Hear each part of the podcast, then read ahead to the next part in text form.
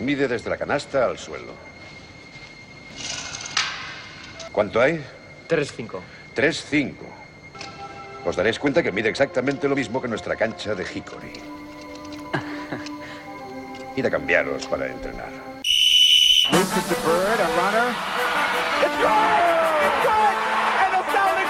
Gets it to LeBron for three for the win. Yes! LeBron James at the buzzer.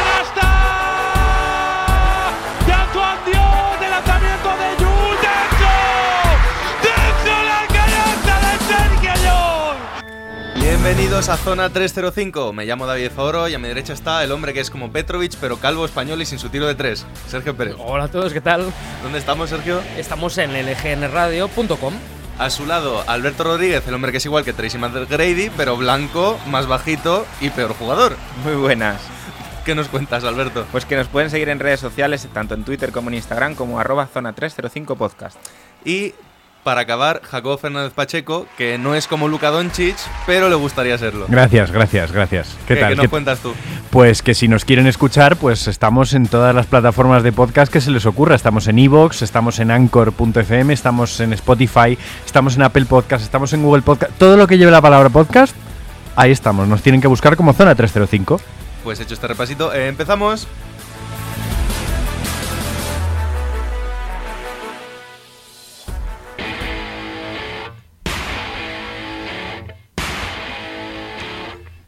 Empezamos en casa, empezamos en Europa. Bueno, en casa. Empezamos por toda Europa. que hay cosas que nos quedan más cerca y cosas que nos quedan más lejos. Hoy vamos a hablar de la lucha por los playoffs. Porque estamos ya en la recta final. Sí, no queda nada. Ya estamos en la jornada 26 de las 30 de fase regular. Ya tenemos equipos clasificados matemáticamente. Se viene lo bueno. Y ahora llega la parte interesante. eh, llega, vamos, nos quedan unas 3-4 jornadas fantásticas. Repasito rápido. Primero va Fenerbahce con un balance 21-4. Luego está CSK con 25. Real Madrid 26. Anadolu Efes 17-9. Aquí- Estos serían los cuatro cabezas de serie. Y luego nos metemos ya en Barça Lasa 15-10. Armani Milán 14-12. Basconia 13-12 y Olympiacos 13-13. Justo detrás, Maccabi con 12-14, Panathinaikos 12-13 y Bayern 12-14. ¿Podríamos meter a Zalgiris en la pelea? Yo creo que ya no. No, yo lo Está descarto. con vamos. 11-15. ¿Tan, tan chungo lo veis? Es que ¿Tan está- chungo lo veis? A ver, son dos partidos, quedan cuatro. Lo tienen muy complicado. ¿eh? Depende del calendario, ¿no? Mm. Quizá los partidos que haya unos contra otros. Entonces, ahora mismo los cruces serían Fenerbahce Olympiacos, CSK Basconia, Real Madrid Armani y Anadolu Efes mm, Barcelona. ¿Veis que se va a quedar así? ¿Veis algún cambio en la clasificación? ¿Qué- Ahora mismo, ¿qué veis que diríais? Esto no creo que se vaya a quedar igual. A ver, no quiero pecar de falta de fe, pero yo podría ver al Vasconia cayéndose. Fuera, quedando Sí, fuera de sí, playoff. sí, podría verle cayéndose. Lo que no sé es exactamente por quién. A ver, tal vez, tal vez por orgullo metería a Panathinaikos en un último arreón. Cuatro jornadas, ¿no? Quedan. Sí. Mm, Podría verlo. Hombre, hablábamos antes, mm, Pérez y yo, Ujú. fuera de micro, que es que Panathinaikos tiene un calendario dificilillo. Complicado, juega hoy a las 6 contra CSK. En cambio, En- por ejemplo, en Bas- Moscú. En Moscú, Basconia juega en casa contra el Budognost. A priori es una victoria fácil, ¿no? Mm, lo- yo no veo al Basconia cayendo, ¿eh? le veo incluso peleando por esa séptima, sexta posición. Subiendo, subiendo, lo ves subiendo. incluso. Lo veo incluso por delante de Milán. Milán tiene un, calendario un poquito más complicado. Muy curioso porque Pérez lleva vendiéndonos a Milán toda la temporada Sí. y ahora mismo se enfrentaría contra su Real Madrid. Mm, Cosa que no me gusta un pelo, pero A mí tampoco. Bueno, A mí tampoco, la verdad. No me gusta nada. Pero bueno, eh, mira, por ejemplo, el Real Madrid y el Milán se enfrentan en la próxima jornada de Euroliga, que es un duelo, hombre, el Madrid ya tiene el factor cancha asegurado, mm, está luchando por el segundo puesto, lo tiene complicado, pero el Milán se juega mucho, ¿eh? el Milán es eh, casi todo o nada. mm. ¿Y el Bayern podría dar el sorpresón? Bayern está también ahí a un partido de diferencia de Olympiacos. Entonces, claro, eh, de hecho, ¿tenían un cruce directo, me dijiste?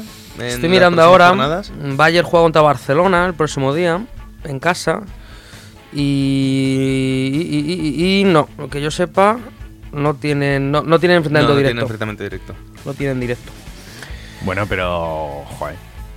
A mí, Ah, me, sí, a mí ¿eh? me gusta mucho, me parece muy sexy dentro de que Panathinaikos lo tiene complicado, que la última plaza se la estén jugando con permiso de Bayern y Hmm. Maccabi entre los dos griegos. entre Panathinaikos y Olympiacos. Ahí puede haber un, una fiesta. A ver, pero Cuidado. Yo, yo es que siempre seré más de Olympiacos porque mientras eh, Spanulis respire, por mal que juegue, siempre es el jugador más peligroso en una pista de baloncesto, salvo que venga alguien de la NBA. De hecho, no, yo. no O lo había sea, pensado. A Pérez no lo tendría que haber comparado con Petrovic, sino con Spanulis. Con Spanulis, que sí, que se dan, sí que se dan un aire. Nos parecemos igual, los dos cojeamos igual. eh, bueno, eso es más- no estoy mirando, por ejemplo, próxima jornada Olympiacos Bayern, que es un partidazo. Eh, Oh. Seguramente si el Bayern pierde este partido, se deja pie y medio. Claro, ¿qué te he dicho? ¿Cruce entre Bayern y Panathinaikos? Claro, era Ah, vale, con- era con equivocado. Olympiacos. Te quería decir Olympiacos, no Es- Panathinaikos. Y es que estoy mirando calendario, tenemos un Claro, es que Panathinaikos. es un primer partido de playoff ya casi. Claro. un- no digo que es un dentro-fuera porque nunca se saben los demás partidos, Sí, pero sí. ya se están jugando. Se está jugando entrar directamente. Entrar. Tenemos un Panathinaikos Basconia, que es otro partidazo. Estoy viendo el calendario de Milán, que tiene Real Madrid por aquí. Tiene también. Tiene Panathinaikos contra Milán. Eh, tiene Milán, tiene Fenerbahce. Joder, tiene que, Y- tiene- y le vienen semanitas de sacar los codos. Y ¿eh? acaba en casa del EFES. O sea, fijaros la, la jornada que tiene. eh, A ver. Milán tiene la suerte de que le saca dos partidos al primer equipo que está fuera de playoff. Sí. Entonces, como además se cruzan entre ellos, algún partido va a caer, desde luego muy mal lo tendrían que hacer y muy bien lo tienen que hacer los demás para quedarse fuera. Y seamos sinceros, Pero- tiene, mejor equipo que, Sí. que Olympiacos, Panathinaikos, Mm. Bayern. O sea, es más factible que gane a un Real Madrid ya clasificado, a un Fenerbahce ya clasificado, a un Efes ya clasificado que no se juega nada. Dentro de lo que cabe, sí, rivales más difíciles, pero más factibles de ganar, ¿no? Siempre ponemos el ejemplo del fútbol, ¿no? Que es más peligroso un equipo que se está jugando el descenso a veces Sí. que un Que equipo uno que, que se está juega la clasificación, efectivamente sí. para Europa. Justo. Entonces, mm, me preocupa más calendarios de Olympiacos, Basconia, que son enfrentamientos más directos entre ellos. Esos son partidos preciosos. A mí es una. Perdona, Jacobo, muy rápidamente un apunte. Lo que ya es una gran victoria para Barcelona, que su nombre esté fuera de todas estas quinielas Oh, sí. y ya estén clasificados. Eso lo es. visto los últimos años. Sí, porque estaban fuera de las quinielas, pero para mal Sí. en los últimos años. Bendito sea Pesic. Mm, sí. Todo hay que decirlo, porque madre mía. Sí. La temporada. eh, yo lo que quería decir es que eh, no me fío de la regularidad de Basconia en estas cosas. Mm. Sobre todo porque teniendo el entrenador que tienen ahora mismo, igual que es un entrenador muy eficiente en lo que a resultados se refiere, también tiene fama de quemar a sus jugadores.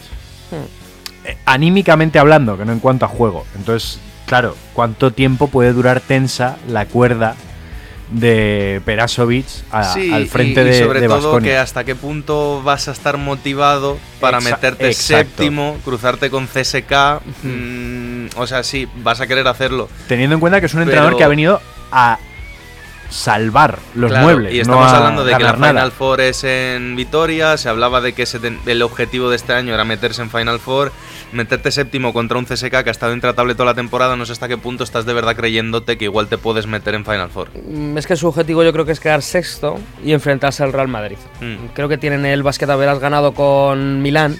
Entonces, en caso de empatar, estaría- estarían sextos. Y al Madrid sí que le ven más factible. Sí, al final es un equipo al que conocen bien. Bueno, siguen siendo Real Madrid, CSK, Fenerbahce, Sí. superclases, Sí, ¿no? pero si tienes que elegir a uno de los tres si eres Basconia, estoy de acuerdo en que probablemente eliges el Madrid. Sobre todo teniendo en cuenta que el año pasado perdieron contra CSK en, en esos Mm, cuartos de final, claro. ¿no? Eh, Oh, qué dolor. Entonces, bueno, al final es clasificarse, es quedar lo mejor posible, es luchar por todo, ¿no? Una eliminatoria nunca se sabe, por mucho rival fuerte que haya, ¿no? Mm, Lo veo complicado para Panathinaikos, sinceramente, mm, para clasificarse. Maccabi le veo bien, sobre todo ha cogido una racha que está para arriba y en casa es casi intratable. Y la actitud en el campo se ve que están bien. Como, están bien. como hablar de cruces ahora va a ser complicado, Mm. porque todavía hay mucho que cerrar. Lo que sí que me parecería bien que eligiésemos nuestros ocho equipos ya para acabar el debate Vale. que se van a colar en, en, en, en playoff. Muy bien. Pérez, ¿quieres empezar tú? Mm, Bueno, me imagino que todos coincidiremos Hasta Barcelona está hasta, fijo. hasta Barcelona, efectivamente. Luego ya el, el, la, el Armani yo desde luego lo metería. Sí, yo lo meto, al Basconia lo meto y yo meto Maccabi. Para mí Maccabi se clasifica Maccabi por, por delante de Olympiacos, sí. Pues yo espérate un momentito que tengo que repasar aquí la clasificación porque, claro, me ponéis ahora en un brete. Pues Alberto, si quieres eh, ir tú primero. Hasta Barcelona, de acuerdo. Olimpia, Milano. Eh, Paratinaicos en vez de Olympiacos y Basconia. Vale, eh, Jacobo, te paso la lista por si quieres Ah, un vale. vistazo, ¿vale? Perfecto. Mira, qué, qué- qué- qué gente más preparada somos. Eh, pues sí, hombre, hasta Barcelona lo dejamos ahí. Eh, me quedo con el Armani y Olympiacos.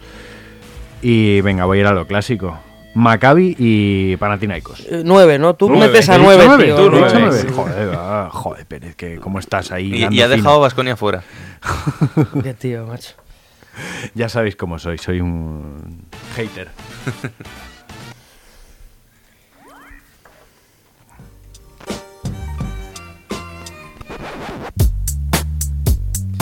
Bueno, hoy me dicen que el jugador misterioso no lo hace nadie de esta mesa. No. No. No, pero tengo un paquete. ¿Tienes un paquete? Joder, de cada vez que dice Se, paquete. se- ¿Se escucha mejor que las últimas veces? Eh, no, el, el paquete es una carta. no Ah, es bueno, O vale, sea, vale, Tengo, vale. tengo un telegrama de Bienve que dice que hoy quería hacer el jugador misterioso y lo hace él. Y entonces yo os paso la- las pistas. Vale, Así de sencillo. genial. Solo- Solo estoy de mensajero, ¿eh? no vale dispararme. Trabajo en equipo, ¿no? Es Paloma, ¿no? Entonces. Sí. Eh, primera pista. Hablamos de un jugador nacido en Ginebra, pero que, debido a la situación familiar, ha tenido que estar en hogares de acogida desde los 6 años. Primera pista. Vale. Vale. Síguenos en redes. Estamos en Twitter e Instagram como arroba zona 305 podcast. Zona 305. Únete al equipo. Bueno, hoy le robo la máquina del tiempo a Pérez. Sí. La manejo yo y nos vamos a ir a la década de los 70.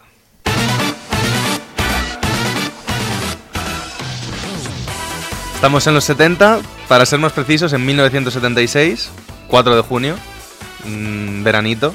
Por segunda vez en la historia se juega un partido de NBA en junio. Un partido que está considerado el mejor de la historia de la NBA. Y vamos a hablar un poquito Ojo, de... ¿eh? ¿Por qué no Vale. juega el Madrid Porque todavía no la NBA, Madrid, ¿no? claro. Bueno, para que nos situemos en el tiempo, Rocky lleva dos semanas en cartelera.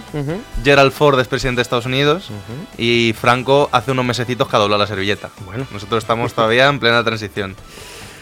Se enfrentan a la final de la NBA los Celtics, ya sin Bill Russell, pero con Havlicek, con Dave Cowens, con Jojo White. Y por otro lado, los Suns, un equipo al que llaman los Celtics del Oeste o los Sanderella Suns. ¿Por qué los llaman los Sanderella Suns? Porque se han colado en la final con apenas un 42-40. Ahora, por el camino se han cargado a los Warriors de Rick Barry, que ganaron el título el año anterior, Sí. A los Bucks, que en aquel momento jugaban en la conferencia oeste del MVP Karim Abdul-Jabbar, y a los Washington Bulls de Wes Ansel, que sabemos que en los 70 también ganaron anillo. O sea, tres señores equipazos. Por su parte, los Celtics, bueno, líderes de conferencia, 54-28.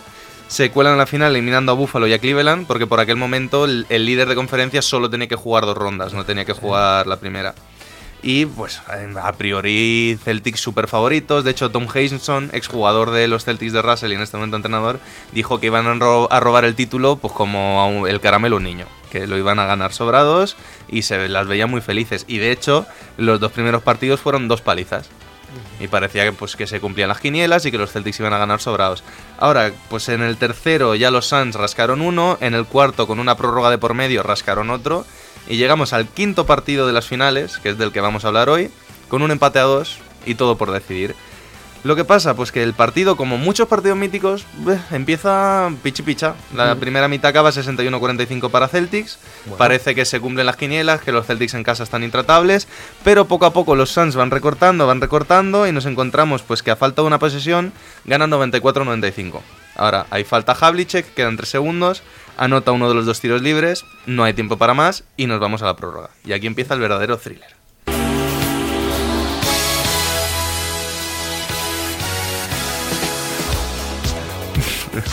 Primera prórroga. Los jugadores ya están cansados de haber jugado una prórroga en el partido anterior. Estamos a junio y el Garden es una maldita olla a presión. Bueno, olla, presión y, y de calor también, ¿eh? Claro, Porque- claro. A eso me refiero. Esto ya es un partido para corazones fuertes. Eh, Jojo White, del que ya hemos hablado antes, arranca con dos canastas consecutivas, pero los Suns van rascando, rascando, y llegamos a 101, a 101, a 101 segundos del final de la prórroga. Qué bonito.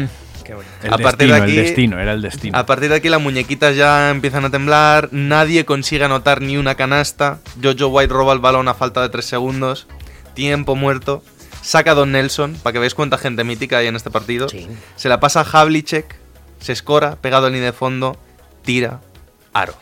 Segunda prórroga.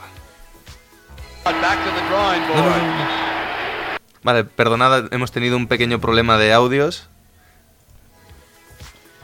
Bueno, no pasa nada, si no, sáltate el cambio de música. No, no, no, esta. es que no, como no sabía al final si, si querías metérmelo o no, pero Bueno, yo lo. hola yo Jacobo, lo- por favor. Esa frase. Ay, eh, a esto me refería. Lo que llevamos de momento, pues está bien, ¿no? Pero como este, muchos otros partidos, yo creo. Tampoco ha sido nada del otro mundo. Aquí es donde ya empieza la tensión y donde se forja la leyenda. La segunda prórroga empieza como una película que en aquel momento no conocía a nadie porque quedaban 30 años para que saliese, que es a todo gas. Caen los tiros en suspensión por un lado y por el otro, Garger, Havlicek, mm, respuesta, canasta, 107 a 106, queda un minuto y echan a Dave Cowens, el pivo titular de los Celtics. Pero los Celtics tiran de casta y se ponen 109-106 a falta de 19 segundos. Recordemos que no había línea de 3. O sea que tres puntos es una ventaja de, de dos canastas. Los Celtics ya están relamiéndose, Auerbach ya está sacando el puro, ya parece que se van a poner 3 a 2, tal. Pero entonces Van Arsdale, el escolta de los Suns, mete su única canasta del, canasta del partido y en el saque pasa esto. Crowd chanting defense. Lumpkin, Westfall, and Van Arsdale on the floor. Van Arsdale with a quick shot. It's a one-point game again. Just what Rick predicted. Westfall to the corner. Back to Van Arsdale. Perry in the air. Won't go. Havlicek. Perry again. Perry with a jump shot. Put it down. Phoenix has gone ahead. We've got five seconds. I don't believe it. I don't believe what I just saw down here. Bueno, Paul Westphal, ex de los Celtics y uno de los grandes protagonistas de este partido, pues precisamente se lancha en planza. Se lancha en planza, he dicho. Quería decir se lanza en plancha, pero he dicho se lancha en Hoy planza. estamos, hoy estamos finitos. sembrados, ¿eh? las cosas del directo, todo hay que decir. Se la pasa a Curtis Perry, que falla, pero el rebote largo le cae otra vez y la mete. 109-110 para Suns. Ahora, Havlicek, evidentemente, tenía otros planes. Celtics. Clock will start when it's touched. Havlicek touches it. It begins. Three seconds. Hondo off the glass. He's done it with a second. John Havlicek won it. It's over. there's two seconds to go. The Boston Celtics, but the clock should have run out. Or did it have to? There are two seconds the to go in floor. this basketball game, Brent. The ball went in with two seconds to go, and the clock has to stop on a made basket. Bueno, el tiro a tabla entra, acompañado del bocinazo final, se acaba el partido, invasión de campo, los Celtics celebran la victoria. O eso parecía.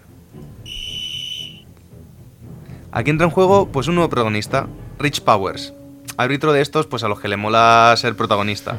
Sin ir más lejos, poco antes hizo repetir los dos últimos minutos de un partido porque se calentó y le pitó tres técnicas seguidas al entrenador de, de- de- de otro equipo. Pues decidió, no sin razón, hay que reconocerlo, que el partido no había acabado, todavía quedaba un segundo. Pero a los Suns no les quedan tiempos muertos. Y claro, no quedan tiempos muertos, hay que sacar de fondo, está complicado. Y aquí es donde Westphal se corona como uno de los grandes zorros de la historia de la NBA. Porque en este momento, todavía si te pitan técnica, sigues sacando. No saca el otro equipo. No era tiro libre y posesión, era solo tiro libre. Entonces, ¿qué hace Paul Westphal? Pide tiempo muerto, sabiendo que eso acarrea eh, Técnica, técnica. Jojo White anota el tiro libre, pero ahora sí los Suns sacan del centro del campo. y entonces pasa esto. Throw it up. Garher, turnaround, shot in the air.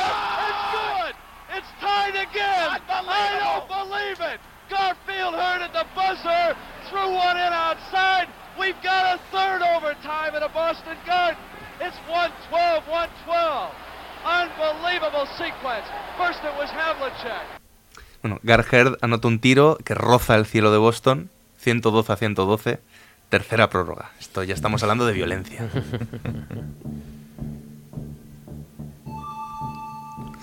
Esto no acaba nunca, ¿eh? No, no, como sigas así, te comes el programa entero. Pues esto, esto es resumen. Imaginaos lo que fue el partido. Havlicek tiene que volver a vestirse, ya estaba metiéndose en la ducha. El tío, pues nada, otra vez a ponerse la ropa toda sudada. Están todos reventados. Y como en todas las grandes historias, pues hay un héroe inesperado. Glenn McDonald, un 4 de metro 98, pues du- duodécimo jugador de la rotación de los Celtics, que había metido dos puntos en todo el partido. En la tercera prórroga mete seis del tirón. Joder. Los Suns están echándose las manos a la cabeza y ya las fuerzas. Estaba fresco. hombre, Claro, si ya las fuerzas no le dan para más. Parece que esto se acaba. Parece. Pues los Celtics pierden el balón estando cuatro arriba.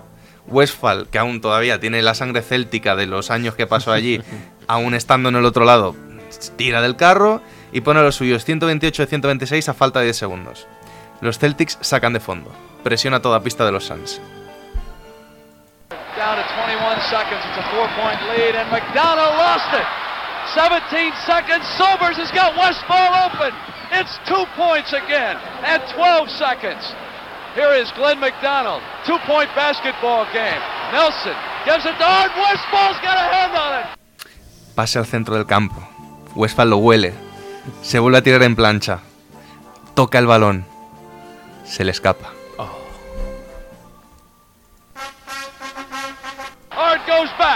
Joder, cómo estamos hoy. Right, four, three, two, one. It's going to be all over. And look at the fans here in the Boston Garden. They battled three overtimes. And finally it's over. But would you believe the end of that third overtime? Los Celtics acaban de pasarse el balón, se acaba el tiempo y ahora sí se acaba el partido. 254 puntos y 63 minutos después acaba el que está considerado como mejor partido de la historia de la NBA. Que no, que no la mejor forma de contar la historia por Sí, los gazapos que hemos tenido. Por los pero- gazapillos, pero bueno, no pasa nada.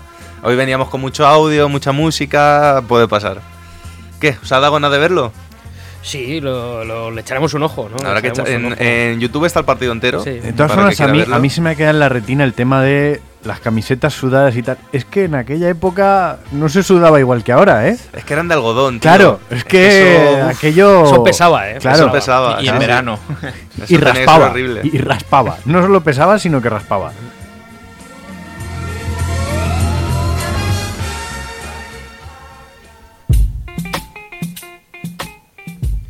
Bueno, hoy vamos a rescatar nuestro uno por uno, pero lo vamos a rescatar de una manera nueva. Para que no tengamos a alguien ahí sentadito deja- viendo la vida pasar, vamos a hacer un rey de la pista. Vale. ¿Vale? Va a haber cinco preguntas. El que gane se queda, el que pierda se sale y le pasa el turno al siguiente. Yo voy a estar de árbitro, o sea que yo no voy a participar, pero vosotros tres vais a estar ahí pegándoos. Y el que gane más rondas de las cinco que hagamos se corona como rey de la pista de hoy. Vale. ¿De acuerdo? Me parece justo. La Me primera pregunta es abierta. El resto tienen dos respuestas posibles. Y el que entre, como tiene posesión, elige cuál de las dos posturas quiere defender. Vale. ¿Ok? ¿Quién quiere empezar? Pues hombre, el rey tiene que empezar. Pues, es decir, Lebron no está Espera, invitado. Lebron... no- eh, oh, vaya. Sí. Pérez y Alberto Calvo. me hacen señales. Ok. Venga, vamos. Bueno, primera pregunta. Estamos todos de acuerdo en que los Lakers tienen una crisis bastante seria ahora mismo, ¿no? sí. ¿Quién es el culpable? Eh, venga, pues empiezo yo. Eh, para mí, claramente, Luke Walton. Eh, aunque me duele y yo le he defendido bastante durante la temporada, mm, la gestión que ha hecho de, en estas situaciones críticas y de la plantilla ha demostrado que no está al nivel para liderar un equipo que aspira por el campeonato. Mm, Es cierto que las lesiones les han fastidiado, han tenido mala suerte, pero ha demostrado que su Tiempo. sistema no funciona. Alberto. Eh, Rich Paul. En el caso de los Lakers, a pesar de las lesiones, como dice Sergio, creo que lo más importante ha sido el caso Anthony Davis, ya volviendo LeBron, teniendo más o menos al equipo en condiciones. Lo que más ha defenestrado un poco a estos Lakers es la confianza entre los jugadores dentro del vestuario y, en fin. ¿Te ¿Me ha quieres sobrado? ayudar, ¿Te sobrado tiempo? Le han sobrado seis segundos. Eh, el problema... Yo es que aquí tengo un problema, David, y es que estoy de acuerdo con los dos. Claro, es que lo, lo veo complicadito. Les damos cinco segundos más. De venga, venga, cinco segundos extra. Venga, sí, venga. Pérez. Mm, vale, la gestión de Magic en, los- en el despacho, mal. Culpable también. No, pero tienes que, te tienes que centrar en uno. Oh, Te acabas de botar en el pie igual que bien. No, hombre, no. Vale, pero eso, eso no lo has explicado. Vale, venga. Vale. Te cedo cinco segundos más defendiendo por qué es Luke Walton el ¿Por culpable. qué es Luke Walton? Porque no es Steve Kerr y los Lakers no son los Warriors. que es lo que le hizo fichar por los Lakers, por la buena temporada que hizo los. Warriors. Pues ya que dices tú eso, pues como Rich Paul no es Magic, pues Magic no es Rich Paul. Oye, que se trata de cada uno defender su postura, ¿eh? También lo Ah, digo ah, por ah, mi ah, parte. La de Pérez ha sido mala, pero la de Alberto de alguna manera ha sido peor todavía. ¡Sí! Eh, va, a haber, va a haber que dársela, Pérez, sí. Se la voy a dar a Pérez con todo el dolor de mi corazón. Sí. MVP, MVP. Venga, venga, que entro, que entro, que entro. para Pérez. Que entro, Entra que entro. Jacobo que saca y la pregunta es, ¿está LeBron en la cuesta abajo de su carrera? Hombre, yo creo que está claramente en, en la cuesta abajo, ya no solo porque ha aparecido esa, esa maldición de- del tiempo, que son las lesiones. Eh, lo que sí es cierto es que, lo comentábamos el otro día, no todas las cuestas abajo tienen que ser en- con una pendiente del de esmorrarse contra el suelo. Hay algunas que son más pronunciadas, otras que menos. Pero yo creo que está claramente en la cuesta abajo. Ya no es un jugador que pueda llevar a cuatro matados a las finales. Tiempo. Eh, mm, desaluto- en absoluto desacuerdo con Jacobo. LeBron James sigue manteniendo el mismo nivel que lleva manteniendo durante los últimos cuatro años. Lo que pasa es que el equipo no ha acompañado. El equipo es joven, el equipo necesita mucha experiencia, necesita adaptarse al nuevo sistema. Recordemos que LeBron en Cleveland tenía un sistema totalmente diferente, que era él creaba y cuatro tíos abiertos. Aquí es diferente, se esperaba menos anotación por parte suya, pero ha demostrado que todavía pueden promediar Tiempo. 28 puntos. Alberto, ¿les damos 5 segundos o Yo ves le a daría un cinco ganador segundos, claro? No lo tengo claro. Venga. Eh, Jacobo, Mm, una cosa es lo que dice la estadística y otra lo que dice el juego. Eh, este equipo ya no es tan joven, está lleno de veteranos, Tiempo. aunque sean contratos de un año. Eh, no se trata del juego del equipo, se trata del juego de LeBron y sigue siendo excelente. mm, a mí me ha ganado Jacobo diciendo lo de no son tan jóvenes, hay mucho veterano también. Exactamente, lo mismo. Pues punto para Jacobo. Din, din, din, din, din, Alberto, din. Tenemos empate de momento. Tercera pregunta. Decide Alberto qué quiere defender. MVP, Harden o Antetokounmpo. Ante Tocumpo. Tiempo. Bueno, mejor récord de la liga, jugador que más impacto genera, ya no solo por nivel de puntos, sino a nivel de estadísticas como rebotes, asistencias, genera- generación de buenas situaciones de juego para los compañeros. Un jugador muy, muy determinante que ha pegado la progresión porque le han traído al entrenador que necesita. Con lo cual él ha sacado todo el potencial que tenía guardado y con eso MVP. Jacobo, Bueno, me habéis puesto en un brete, pero eh, Harden, sí es cierto, se puede criticar el estilo de juego de los Rockets, pero, pero, los Rockets están ahí. Los Rockets están ahí y él está haciendo números históricos que están únicamente a la sombra de leyenda de leyendas Will Chamberlain. Entonces, una cosa que se dice mucho en los medios y que habría que tener en cuenta, una cosa es hacerlo y otra cosa decir que puedes hacerlo y Harden lo ha hecho. yo esta vez creo que no necesito los 5 segundos extra. Me parece que Jacobo se ha notado que no tenía muchas ganas de Sí, sí. defender a Harden. Empieza muy mal, ¿eh? Vaya, Y vaya, me han pillado. El punto se lo doy a Alberto. Con lo cual tenemos triple empate. Espérate que todavía nos vamos a encontrar con empate.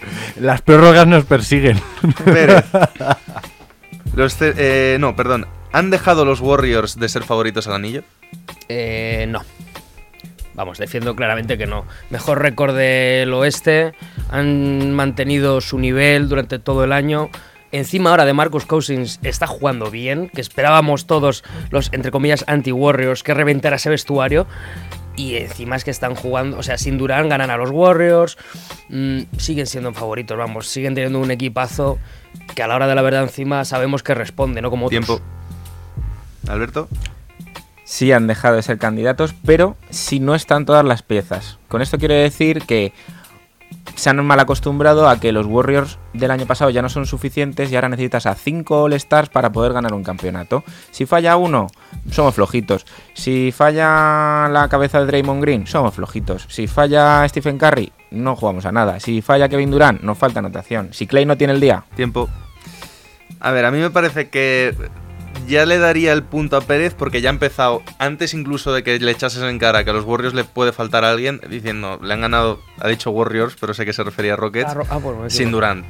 Con lo cual ya te, el principal punto que- tuyo que ha sido, no, es que si le falta a alguien están fuera, ya te lo ha mm, golpeado bastante. Entonces, Per- Jacobo, no sé si tú tien- tienes algo en contra del veredicto. No, es que no hay, no hay mucho que decir. Al final esta, esta pregunta era fácil. difícil, Sí. difícil de Se- responder. Según quien fuese, será fácil o difícil. Claro, efectivamente. Vale, Pérez lleva dos puntos, uno a uno. Jacobo, puedes empatar y llevar esto a la prórroga. Los Celtics, pues no terminan de remontar del todo, dan una de cal y otra de arena, están bien, están mal. ¿Este año van a caer antes de finales de conferencia? No, yo creo que no. Eh, considero que siguen siendo un equipo aspirante a todo. Otra cosa es que la temporada no haya ido todo lo bien que esperaban o incluso, que es algo que yo he defendido bastante, que hayan especulado con el tema de clasificaciones, emparejamientos, que no lo descarto. Al final sí, sería cosa nueva en la liga, pero no, no una locura. Entonces yo creo que no van a caer antes de unas finales de conferencia y que aspiran a todo. Pérez. Me, me temo que este año sí que van a caer eh, antes. Sobre todo hay dos grandes favoritos que son Milwaukee y Toronto. El factor Garden eh, siempre ha sido fundamental y ha sido una de las claves de los éxitos, entre comillas, de Celtics de los últimos años. Sin factor cancha a favor en unas semifinales lo veo mucho más complicado. Los dos equipos se han reforzado bien, Toronto y Milwaukee. Y Toronto ya no son los Raptors de hace años, eh. ahora está Kawhi, son un equipo mucho más sólido en playoff. Yo tengo una idea, Alberto. ¿Qué opinas? Estoy un poco dividido. Un poquitito dividido porque. Me han servido los argumentos de los dos. A mí, personalmente, me parece que Pérez. El argumento de Pérez es más sólido porque Sobre todo Jacobo, el final, pero. Jacobo está especulando mucho con. Igual se están dejando ganar ya, pero es que. Igual no, ¿sabes? que a mí esa sensación no me sí que me parece la da. una ver, idea Si nos que das realmente 5 respaldada segundos extra, ¿Sabes qué pasa? Que a mí esa sensación sí me la da porque creo que los Celtics están esperando Venga, este te, último te arreón doy final. 5 segundos, pero no estáis empate. Vale. Pérez tiene un puntito más, ¿vale? experiencia en el banquillo. Celtics tiene mejor entrenador y eso al final en, en unos playoffs importa. Mejor entrenador que Van, que que quién? Van Holzer, ¿te refieres? Que los Raptors, estaba diciendo. Ya, pero, Bueno, es, que- pero es que Pérez. Es el último equipo al que ha sacado colación. Venga, a Pérez. colación. sí, pero es que se enfrentarían a Milwaukee, que tiene a Baden-Holzer. Y perdona, Brad Stevens me parece mejor entrenador que va de Holzer. Ahí lo dejo. Mm, ya, te lo puede parecer, pero al final que tiene título de entrenador del año es el otro. Entonces, le tengo que dar el punto a Pérez, que otra vez, cuando no hace pareja con Bienve, sigue embatido. Sí.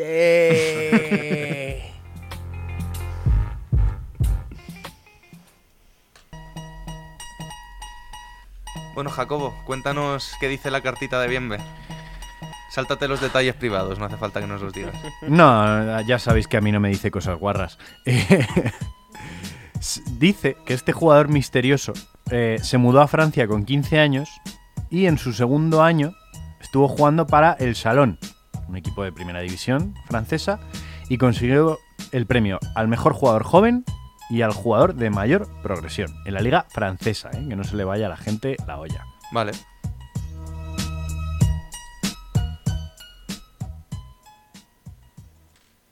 Síguenos en redes. Estamos en Twitter e Instagram como arroba zona 305 podcast. Zona 305. Únete al equipo.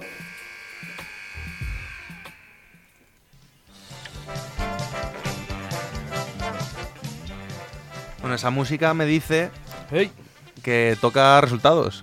Que ha llegado el momento. Ha llegado el momento. Ha llegado el momento. ¿Qué momento? Ha el que llegado no el lo- momento. Para el que no lo sepa, estamos en medio de un sorteo, lo anunciamos el programa pasado y hoy se desvela quién se gana ese maravilloso balón de la Copa del Rey. Alberto, Bueno, antes de empezar, recordar que vamos a sacar cinco números que hemos asignado a los participantes por redes sociales. Hemos colgado una lista con aquellos que han cumplido todos los requisitos. Recuerdo que el ganador será el tercero que salga. Habrá un suplente que será el quinto y los otros tres por orden 1, 2 y 4 por si no aparecen estos ganadores. ¿De o sea acuerdo? que el primer nombre que digas no es el ganador, No. el segundo tampoco, El tercero, el sí. tercero. Digamos ¿De que a la, ter- acuerdo? a la tercera y va luego hay que sacar los otros dos por si acaso. Vale. Muy bien. ¿De acuerdo? Entonces voy a introducir los números en la página que he seleccionado para hacer este sorteo. Muy bien. ¿De acuerdo? Ojo. Qué tensión, ¿eh? Sí, sí. Hombre, yo, yo esto me lo ocurro, Pérez, que parece que aquí solo estoy para darle al botón y... Y para perder unos contra unos también está. ¿eh? Y Pérez va a dar Ojo. el que no, primer que no lleva gafas, no. A ver, espérate que me acerque. Eh, a ver. Le he dado ya. El número que ha salido como primer extra es el número 2. Ojo. Nuestra querida Low Mesa. Anda. Anda, qué casualidad. ¿De acuerdo? Bueno, pero no la ha ganado. Que No no la ha ganado. sería la primera extra después Me del hubiese suplente. gustado por ella que lo ganase, pero por otra parte se habría hablado de mano negra, o sea que, No, bueno, no, tampoco nos viene mal. Vamos con el siguiente, que sería el segundo extra. Vamos a ver. No podéis decir que esto no me lo he currado, ¿eh? Este lo va a sacar Jacobo. ver, con los dedazos. Sí, Jacobo tiene manos pequeñas. El número 10. Uf, uf. Bonito número, Vaya bonito diez. número. Este sería el segundo extra. La cuenta a la que nos, re- nos referimos es arroba mister.davisito. Con ese nombre no podía ganar, hombre. Mr. Punto Davis. Hay que revisar lo de los nicks en Instagram, ¿eh? Bueno, Y ahora se viene sube, sube. el premio gordo. se viene, se viene. El ganador del sorteo de zona 305 es. El número 7. Que Y sí. ojo, O a ver. ojo a la situación. Claro. El número 7 es un club de baloncesto.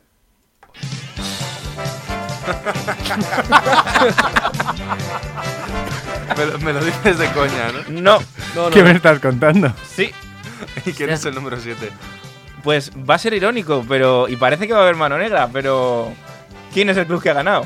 Tu club. Mi club. ¿Qué, qué- qué No me Aquí hay tongo, aquí hay tongo. ¡Bú! Yo lo pasaría al siguiente número y ya está, ¿no? Hombre, debería. Aquí No. hay un. Aquí hay un problema.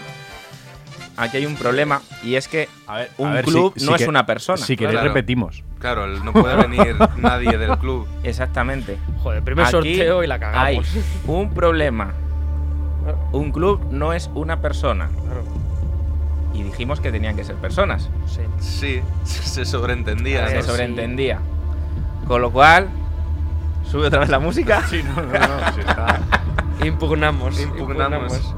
Hay que repetir esto, ¿eh? Tiene que ser alguien. Si vuelve a salir, ¿qué pasa?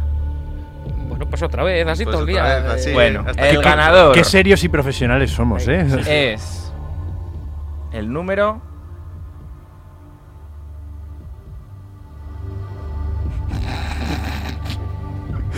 ya 5. está, ya está, ya está. Que se presta a la rima fácil. Ahora sí, ¿quién es el número 5? Ahora no hay problemas, creo, ¿eh? No hay problema, es un usuario arroba barra baja Alejandro baja 18 barra baja. Bueno, pues enhorabuena, barra baja Alejandro, barra baja 18, barra baja. Barra bajas las que quieras. Eh, recordamos, desde el momento en el que se suba el programa, tiene 72 horas para ponerse en contacto con nosotros. Si no, se pasará al suplente, que lo vamos a sacar ahora. Seguimos Ah, sacando. bueno, sí, joder, todavía faltan joder, por joder. sacar dos números. Falta el tercer extra, que lo sacamos ahora. El tercer ya con menos emoción, que pero la ocurría, ¿no? lo sacamos, que será el número 17. Vale. El número 17 es el de los 5, el último que tendría para ganar este premio, que es arroba Sergio barra baja espe 10. Vale. Y el suplente. Y el suplente, que este puede ser el más interesante a de eso, lo que queda. a eso no le ponemos música de fiesta porque, Claro. porque No, no, porque no. porque- El suplente, si el ganador no aparece, Este es el que tiene que buscar a barra baja Alejandro, barra baja 18, barra baja de para las partir de piernas. las piernas. Y que no pueda venir. Los dedos, los dedos, que no pueda escribirnos. exactamente, que sería el número 15. Ojo. Barra baja Dieguito 171200. Vale, Vale. vale. Oye, y con esto ya sí que sí. Si no se Sí. enteran es por ellos, ¿eh? Claro. Dicho, que nos escuchen.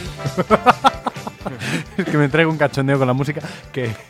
Dicho esto, recordamos, ganador número 5, suplente número 15 y los extras por el siguiente orden, número 2, número 10, número 17.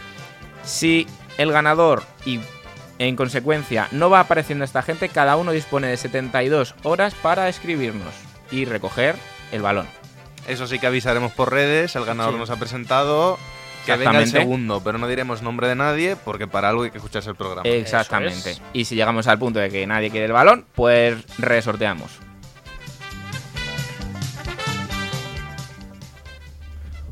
Ojo que la cosa no acaba aquí. ¿Cómo? ¿Cómo? ¿Cómo, cómo? ¿Qué? Que a mí me han prometido que aquí sí va a seguir compitiendo. Sí, aquí tenemos otro concurso, pero este ya personal nuestro. Va. ¡Vaya! Que va de concurso, soy la cosa. Vamos a jugar a. Habíamos hablado de llamarlo ¿Quién quiere ser millonario? Pero es que no, no es de El lo que va el programa. el No es de lo que va el programa. No.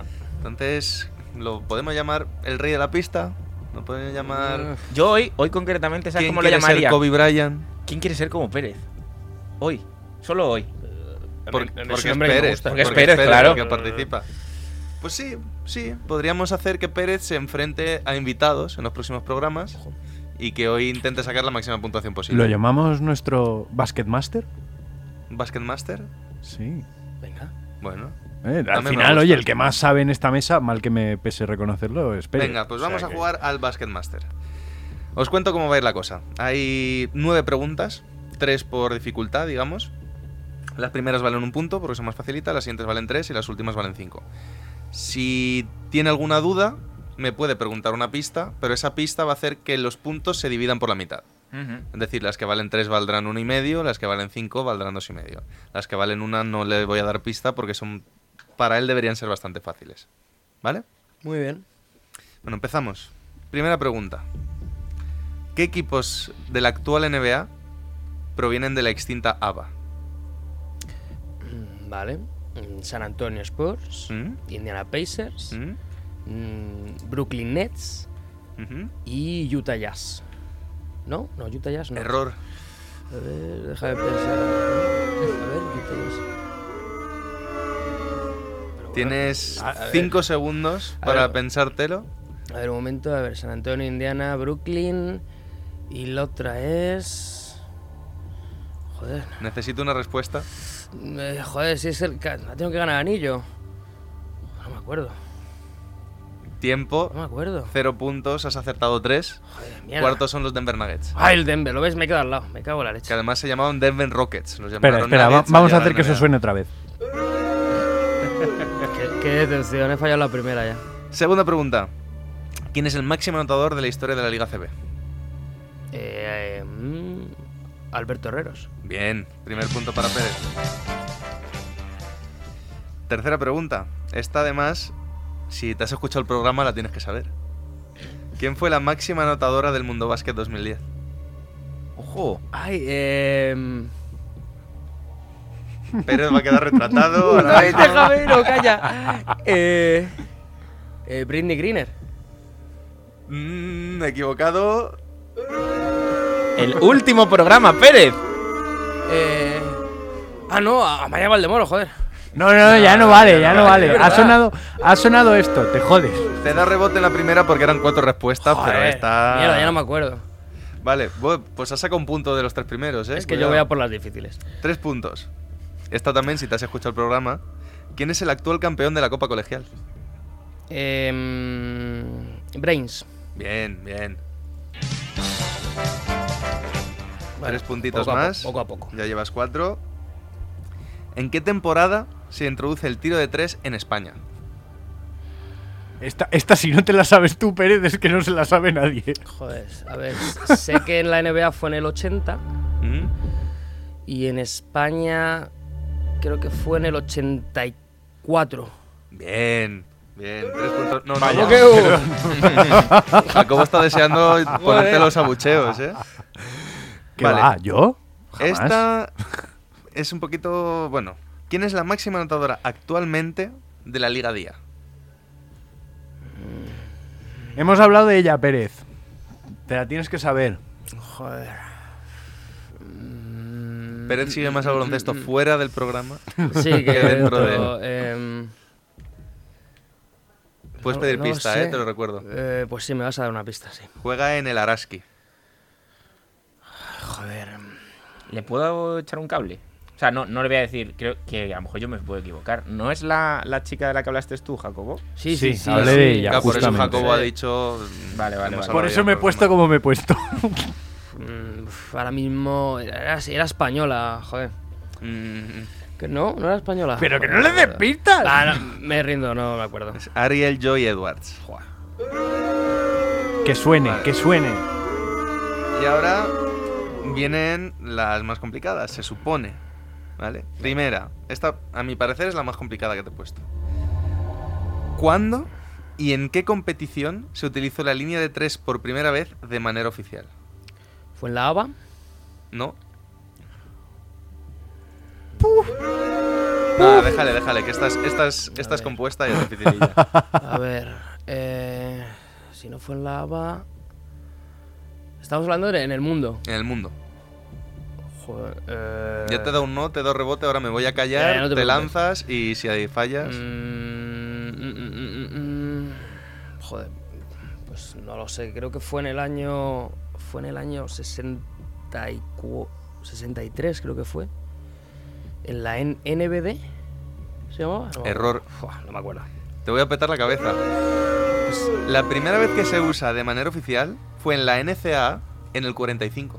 Joder, pues... Sí. Creía que era en la, en la Pro NBA. Claro, es que había. yo también lo, lo lógico es pensar la ABA, pues en el 45, en un partido entre las universidades de Columbia y Fordham, colgado del entrenador dijo, bueno, es que tiene mucho éxito los pivos y tal, tenemos que abrir el campo.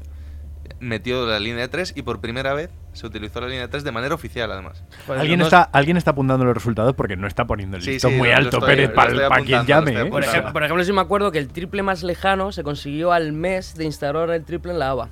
Que se consiguió a, a un metro después de la línea de fondo. Al mes se consiguió el Nah, triple pero más es- lejano. eso no da puntos. Pero vamos. Vale, Kobe Bryant tiene el récord de más puntos en su último partido en la NBA, con Ujú. 60.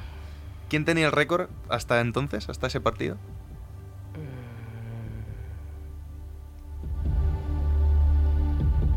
No lo sé. eh, Puedes pedir pistas si quieres. Estoy pensando. Bueno, yo por si acaso voy preparando los abucheos. Mm, No lo sé, venga, dame una pista.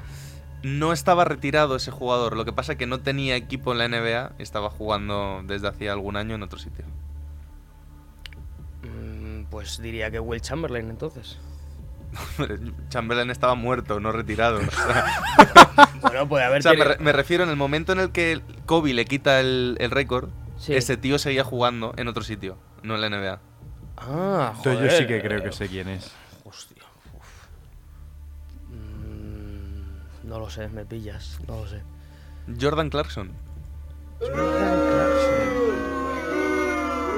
Perdón, perdón, Jordan, Jordan Crawford, Jordan Crawford, Ajá. no Jordan Clarkson. Pero si Jordan. Crawford sigue Esto- jugando. esto para David, esto para ido- David. se me ha ido el, el apellido. Pero si Jordan Crawford sigue sí, sí, jugando. Sí, lo- es que lo he leído mal. Sigue Jordan en Crawford. activo, sigue en activo, pero no está en la liga. Claro, Jordan Pero Crawford, sigue- Clarkson sí que sigue en la liga, pero Claro, Jordan. Crawford en ese momento mm, llevaba sin jugar en la NBA un par de años y tenía el récord que lo, luego lo perdió porque además volvió a jugar en la NBA. Pues entonces. eh, no- Pero yo no te he dicho en ese momento. Yo te he dicho en ese momento. ¿A quién le quita el récord en ese momento? No tiene sentido esta pregunta. Era pregunta siento, pero con impugno. Impugno. Vale, hace unos días se batió el récord de asistencia a un partido de Liga Femenina con el partido de Liga 2 entre estudiantes y Majetías contra violencia de género. ¿A quién pertenecía el récord anterior y aproximadamente con cuántos asistentes? Mm, En Liga, ¿te refieres? En España, que no tiene por qué ser Liga a día. Uf, Debe ser para la Copa de la Reina. Me imagino que en el año. Este no, el anterior. El decir, año no hace falta. El año no hace falta. No. Y luego. Mira, mira, va de sobrado. En el año tal. Y luego. ¿A quién pertenece? O sea, que al equipo que ganó. No, O no, a la no, sede. espectadores. Mm, ¿No? Te has equivocado en todo lo que has dicho. Joder, me dices a quién pertenece. Claro, ¿a qué equipo pertenece el récord? Pero equipo de, de- ¿A qué te refieres con equipo? ¿Un partido lo juegan dos? El, el equipo local. Pues eso me estoy refiriendo. Claro. Entonces, claro, no, tu- no pudo ser una final de Copa. Hombre, puede ser que el equipo del sitio jugase la final de Copa en casa. Es que de verdad me, me está rayando la cabeza. Eh, Y dame uno una- al azar, joder. Dame una pista. Joder. Pista. Fue en 2010 en la Final Four de la Euroliga femenina. Pues entonces, Ekaterimburgo. ¿No? No. Pues ni idea. Ros Ros Casares en la Fonteta con más de 7.000 personas. Más de 7.000 personas, joder, la diferencia está sí, bien, sí, ¿eh? casi lo ha doblado. Bueno, hasta aquí nuestro mm, concursito. Siete puntitos. No ha dado quedado una, Pérez. no he dado una. No ha sido su, no su mejor actuación, pero bueno, como ha ganado el uno por uno le da igual. Y ahora, como bien indica este cambio de música, Alberto viene con su sección recurrente a hablarnos de la Copa Colegial. Bueno, chicos, ya han empezado los octavos. Venga, no pasa nada, no, No, pasa, pasa nada. nada. Venga, ya han empezado los octavos. Hoy tenemos un duendecillo saltando encima de la mesa de mezclas. Sí, básicamente sí, sí, sí. He, he dormido poco, perdónenme. Empezamos por femenino como siempre. Venga. Venga. Venga, va. Se han jugado tres partidos de femenino y cuatro de masculino. En femenino, acierto de zona 305. Gana buen consejo. ¿Vale? También voy a decir los pronósticos que teníamos Buen si hemos acertado o no. consejo. Destacada eh, la jugadora Cristina Márquez Martínez con 8 puntos, 8 rebotes y 12 de valoración. El partido lo gana Menesianos por. O sea, lo gana consejo a Menesianos por 32-23. Ya empiezan a ser muy justitos los partidos. Empieza a haber poca puntuación. eh, ya más complicado. ¿Vale? Saltamos a Joife. Que este es el partido que Jacobo antes ha dicho, madre mía, fuera de cámaras.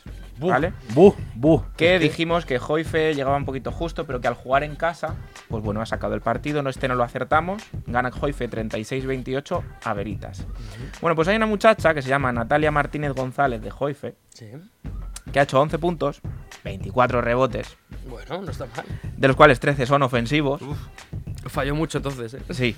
No, si la muchacha no la meterá ni una piscina No, no, olímpica, no. pero lo de los rebotes, madre mía. Y 20 de valoración. Pero también quiero mencionar de Veritas a una chica que es la única superviviente desde el día 1 que llevamos en la Copa Colegial. Vamos. la, la que se vamos. pelea contra la maldición de Alberto y zona 305. que hasta general. aquí ha llegado, que es Hay que, hay que traerla. Mar Abad, que en este partido ha conseguido hacer 12 puntos y 7 de valoración. Y por último, Irlandesas, que era aquel equipo que se metía en octavos Sí. sin haber jugado. Y nuestra apuesta fue Corazonistas y Corazonistas les ha pasado por encima. 23 a 62. Otra de las jugadoras que ya dijimos la última vez, eh, Carmen Evia, con 20 puntos, 2 robos y 20 de valoración. Y ahora nos vamos al masculino.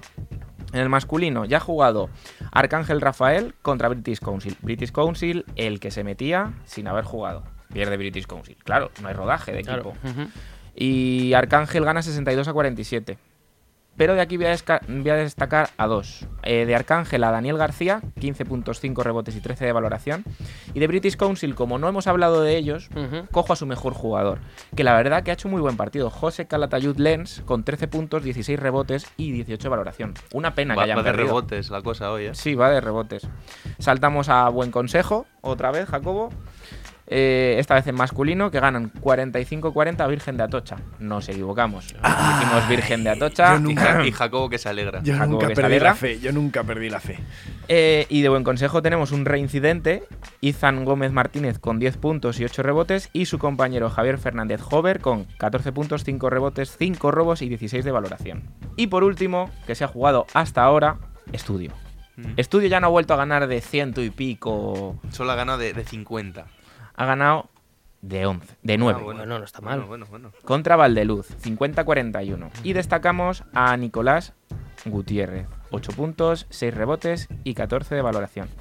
Y por último, otra vez irlandesas, gana a Pureza María 45-43, con otro reincidente nuestro MVP de la última vez, que es Pablo Jerez, que otra vez, 24 puntos, 12 rebotes y 30 de valoración. Este muchacho de ahí no se baja. Sí, sí. Eh, por Qué último, máquina, qué para máquina, terminar, tío. un par de recomendaciones de los partidos que hay hoy para finalizar los octavos de final. En masculino vamos a Joife contra Brains, el campeón. Uf, buen partido. Buen partido a las seis y media.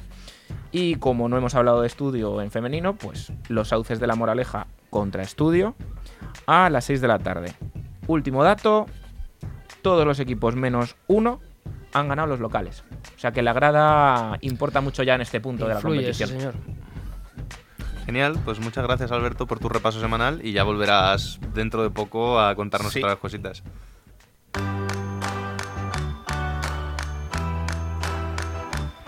Y mm, seguimos contigo. No, mentira, seguimos con Jacobo y Bienve, claro. Claro. Y es que, con, con Bienve, o sea, sé yo. Claro, con Jacobienve. Cuéntanos. Tercera pista, el jugador misterioso. Fue seleccionado en el draft de 2014, Vale. pero pasó su primer año como profesional en USA jugando en la Liga de Desarrollo. Fue gracias a, su- a las lesiones de uno de sus ídolos de la adolescencia que pudo debuta- debutar en la NBA y ahora es uno de los jugadores más importantes para su franquicia. Tengo la pista del tonto por si no la sabéis. Alberto creo que tiene alguien en la cabeza. Alberto tiene alguien en la. Os Y digo la Pérez pista para. para no. Sí, os la, digo la- est- la extra, sí, porfa. el jugador que se lesionó, ídolo de su adolescencia, era Dwight Howard. Eh, entonces estamos hablando de Clint Capela. Correcto. Claro, Correcto. Que anda que no está bien pesado con Capela desde hace tres semanas. Hombre, a ver, a ver, hemos pensado, hemos estado hablando antes, hemos estado escribiendo Alberto y yo, suizos, está, pensábamos en Sefolosa, claro, pero Claro. es que no hay más, es que tiene que ser capela, ese señor. Síguenos en redes. Estamos en Twitter e Instagram como arroba zona 305 podcast. Zona 305. Únete al equipo. Bueno, rápidamente, para terminar y antes de que Jacobo nos ponga su temazo, elegimos top y flop. Yo los míos los tengo muy claros. Pues venga. El top es el ganador del sorteo y el flop nosotros cuatro, que todos hemos tenido mínimo un gazapo en el programa de hoy. Sí, ya hemos Qué estado vida, qué vida es esta, eh. Fatal, pero bueno. Hemos Eh, sido los Atlanta Hawks de la mesa.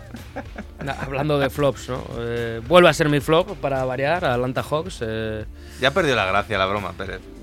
No, porque siguen sin hacer movimientos. Pero ¿qué, qué momento quieres que hagan si ya no hay mercado? Hombre, Sí, pueden eh, despedir gente. Bueno, efe- efectivamente. Al General Manager el primero, ¿no? Efectivamente. Venga, ¿y tu top? Eh, mi top me quedo con la Euroliga, que está muy bonita. Muy bonita y muy buenos partidos en estos momentos. Alberto. El flop te lo voy a copiar.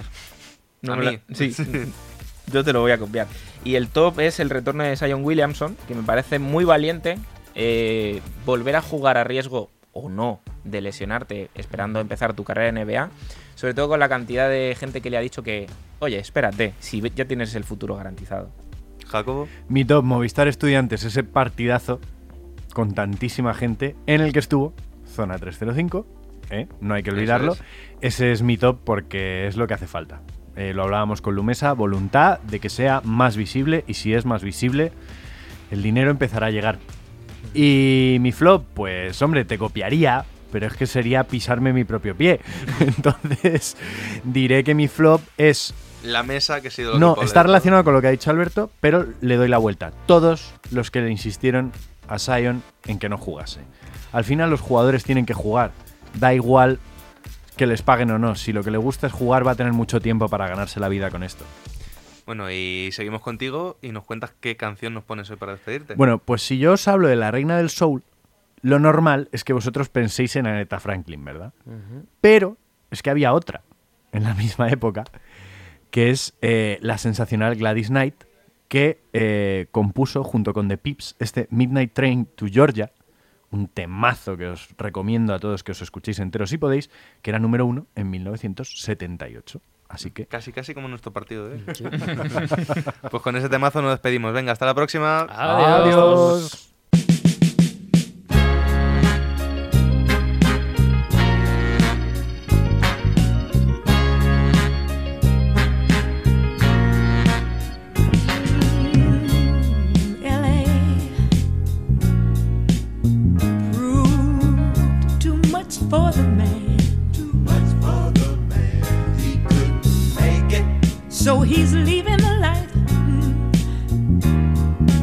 He's come to know. Ooh. He said he's going. He said he's going back to find. Going back to find. Ooh, ooh, ooh, what's left of his world the world he left behind